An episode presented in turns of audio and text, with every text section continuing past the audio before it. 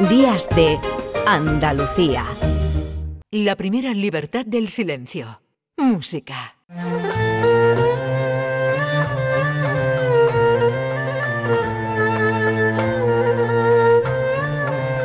Nada, me los quitan de las manos los billetes de los billetes de avión mis colaboradores, porque si Manuel Navarro ha vuelto pues eh, anoche mismo de Luxor, del Valle de los Reyes de Egipto, maestro José Manuel Gil de Galvez se nos acaba de plantar en Túnez, donde yo creo que esta tarde actúa con su formación Concerto Málaga, o fue ayer. Eh, profesores, buenos días. Buenos días, Domi. ¿Qué tal? Pues mira, aquí estamos justamente llegando a la Ciudad de la Cultura de, Túnez, que esta mañana tenemos una masterclass. Ayer estuvimos eh, estudiando en la, en la, residencia del embajador de España y hoy tocamos en el Teatro de la, de la Ópera de, de Túnez, un concierto maravilloso con música española y también música de Túnez. es un país que nos gusta mucho y que hemos venido varias veces ya y la verdad es que estamos muy contentos de volver. Toma ya. Bueno, pues, ¿y qué tiene, qué tenemos en España eh, que la amistad de los tunecinos procura, cultural y musicalmente hablando? Bueno, pues la verdad es que tenemos muchos lazos, porque fíjate tú, eh, eh, en tiempos del califato de Córdoba, ¿de acuerdo? Mandamos a llamar a uno de los mejores músicos, que se llamaba Siria, ¿de acuerdo? Para, em, digamos, incorporarse a la, a la corte en Córdoba. Y fue una maravilla porque realmente eh, empezamos a, digamos, a, a unar todo lo que es lo que hoy conocemos como la música andalusí, que es una cosa que viene realmente de, de, esta parte, ¿no? De la parte de Túnez, ¿no? ¿De acuerdo? Ellos lo siguen practicando hoy día. Nosotros también allí en Andalucía tenemos algunos sitios donde se practica la música andalusí, pero el primer lazo de unión así importante a nivel musical en nuestra música andalusí, que es, digamos, desde Túnez a toda la parte de Oriente hasta Irak, ¿no? Desde donde venía Siriak y llegó a Córdoba. Hmm. Si te parece, podemos escuchar un ejemplo que te he mandado de IBN Jafayá, ¿de acuerdo? Una pieza maravillosa de hacia el año 1000, ¿de acuerdo?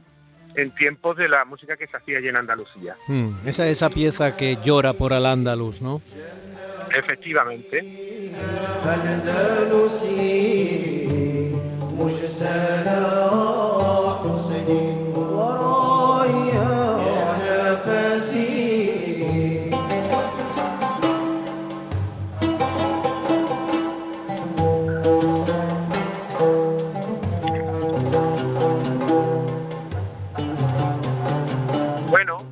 Tenemos muchos lazos comunes, pero también muchas diferencias. Es, por ejemplo, la utilización de esos instrumentos, ¿no? Yo no sé cómo os lleváis vosotros.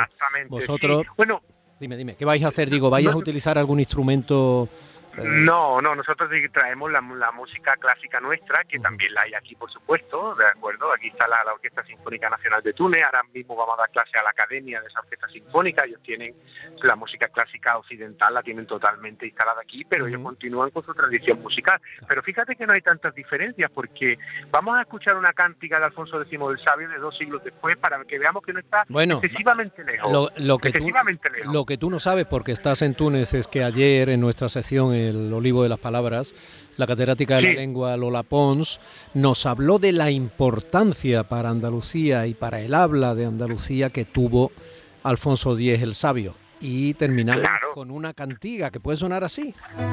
Eso es.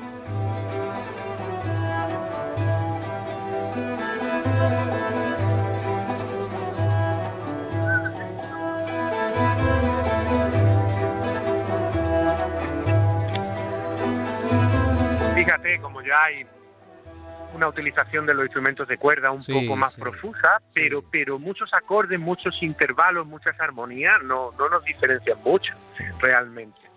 Esto en la eh, corte, esto, en la corte era como bailar fiebre de sábado noche, ¿no?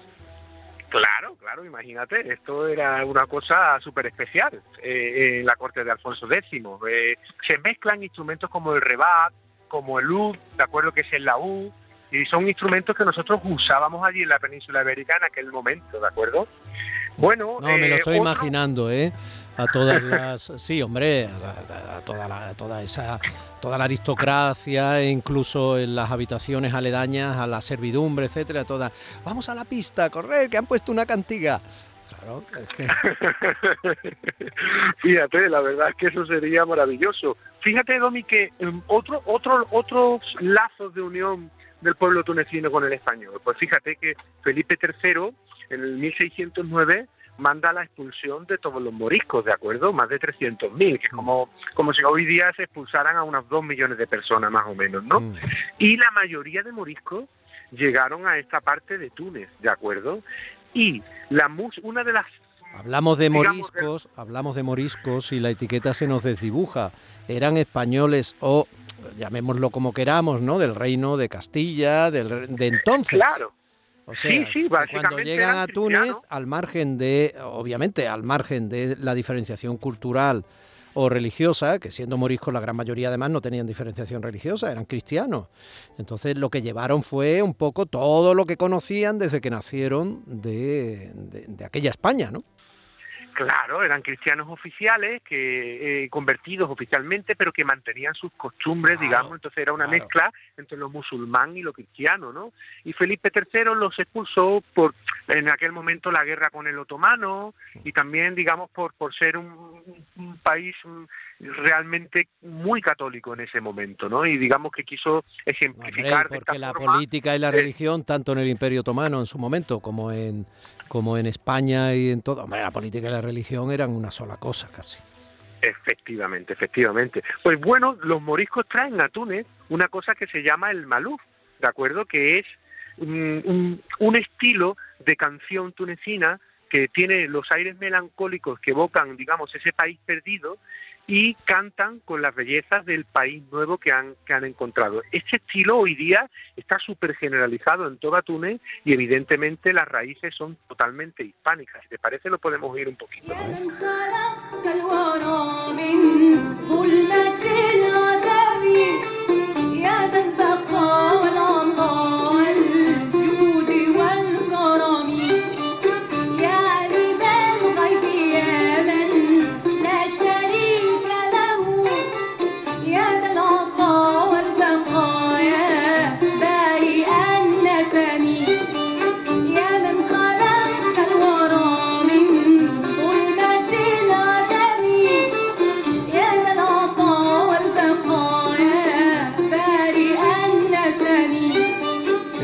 Casi como bailar los lentos. Fíjate, este canto es realmente heredado de los moriscos que, que vivían en Andalucía eh, en, en este tiempo. Sí, me estaba Y comentando, me, estaba comentando Zapi, eh, eh, nuestro técnico José Manuel Zapico, que cuando estaba mirando los vídeos que tú has enviado, que le ha sorprendido que esta, que la interpretación de estos temas y tal, no es porque escuchándolo parece que estuvieran en una especie de, de, de- de jaima, ¿no? En, en el desierto y tal. No, todo eso son las etiquetas que nosotros tenemos desde el Exacto. desconocimiento. Esto Sí. es una perfecta etiqueta, están en salas de conciertos mm, absolutamente elegantes. Sí, sí. Sí, sí, así es. Esto está totalmente regularizado en su mundo y luego en Occidente, con el que nos traen esta música efectivamente a la sala de conciertos. Realmente Túnez es un país sorprendente porque la gente se puede imaginar que esto es un país musulmán, que no está muy desarrollado, pero Túnez tiene un nivel de desarrollo muy, muy, muy bueno. Es un país súper abierto. Lo llaman el país de la mujer musulmana realmente porque están en un nivel eh, básicamente eh, prácticamente como en Occidente, verdad Bueno, que la religión tiene mucha presencia, pero- están abiertos en algunas en algunos sentidos, contextualizando evidentemente que el terrorismo Sí, quiso, sí. que el terrorismo quiso en su momento que se produjera la involución en ese sentido, ¿no? Y ahí están con esa tensión que tanto daño les ha es. hecho porque tienen una gran vocación turística. Exactamente, en el sur del país sí que es verdad que hay mucho integrismo, pero es precisamente por eso, porque es un país musulmán muy occidentalizado y entonces eso, claro, en ese sentido les molesta, obviamente, claro. Muy Bueno, occidentalizado no- no quiere decir necesariamente que tenga una contaminación que agreda su No, no, cultura, no. me- sino, sino nivel que de desarrollo, me eso es, que, que tienen un nivel Sí, de desarrollo sí. equiparable en algunos sentidos y al mismo tiempo cierto aperturismo que, que lo único que hace es es. abundar en los derechos de todos los ciudadanos, claro. Efectivamente, o sea que se, que se que oficialmente es una democracia y, y, bueno, pues que aquí estás con tus libertades, ¿de acuerdo? Y, y efectivamente lo has Oye, ¿y muy la, bien. la música clásica de Túnez cómo es, eh, profesor? eh? Pues mira, mezcla precisamente los instrumentos tradicionales con los instrumentos de la clásica nuestros, el cello, el violín, y, desarrollan, digamos, su tradición andalusí a través de creación de orquestas de este tipo. Pero como te he dicho antes, eso no quiere decir que ellos no tengan su orquesta Sinfónica Nacional, interpretan Beethoven, por ejemplo, ahora vamos a, a dar una clase sobre la Sinfonía número 32 de Mozart. ¿de acuerdo? O sea, Ujú. ellos, ellos tienen su, su camino y, su, y, y hay muy buen nivel aquí. Te, te puede sorprender porque te puedes imaginar que en Túnez a lo mejor no hay tanto nivel, pero sí, el conservatorio tiene buen nivel, la orquesta tiene un gran nivel y, y es la verdad que es interesante venir aquí. Esto que suena podría ser música clásica de Túnez, ¿no?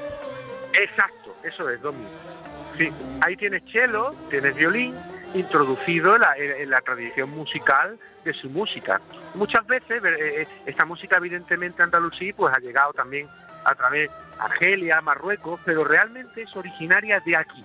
Siempre se le ha otorgado un poco eh, la originalidad de la música de Andalucía a Marruecos y, la- y realmente viene de Túnez y desde Túnez hacia Oriente. ¿de acuerdo? Oye, ¿cómo das las eh, clases allí? Eh, eh, ¿Las das Pues mira, en- en árabe eh, Jo, fetén o qué haces? Ayer hicimos una entrevista para la televisión y me dijeron un par de frases en árabe que me tuve que aprender y la verdad es que cuando tenga el vídeo te lo voy a mandar para que lo veas sí, sí, sí.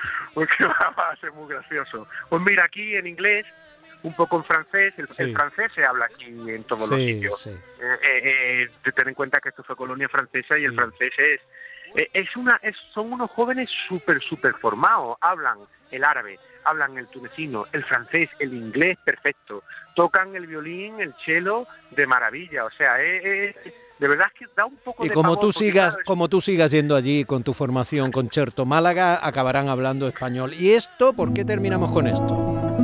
Bueno, Recuerdos de la Alhambra, tocado por Pepe Romero, obviamente, que hoy lo tocamos en versión de orquesta para acabar nuestro concierto aquí, que les encanta porque verdaderamente esta pieza que hizo Tárrega, evocadora de la Alhambra, es que las armonías que tiene cuando las oyen, para ellos es totalmente familiar. El trémolo de la guitarra, obviamente, y las melodías, y porque la, la utilización de lo que denominamos el intervalo andaluz, ¿de acuerdo?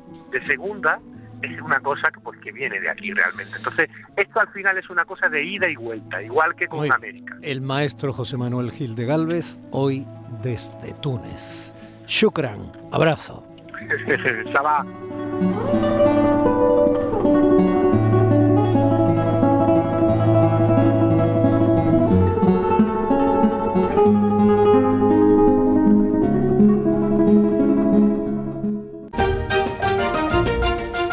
de Andalucía.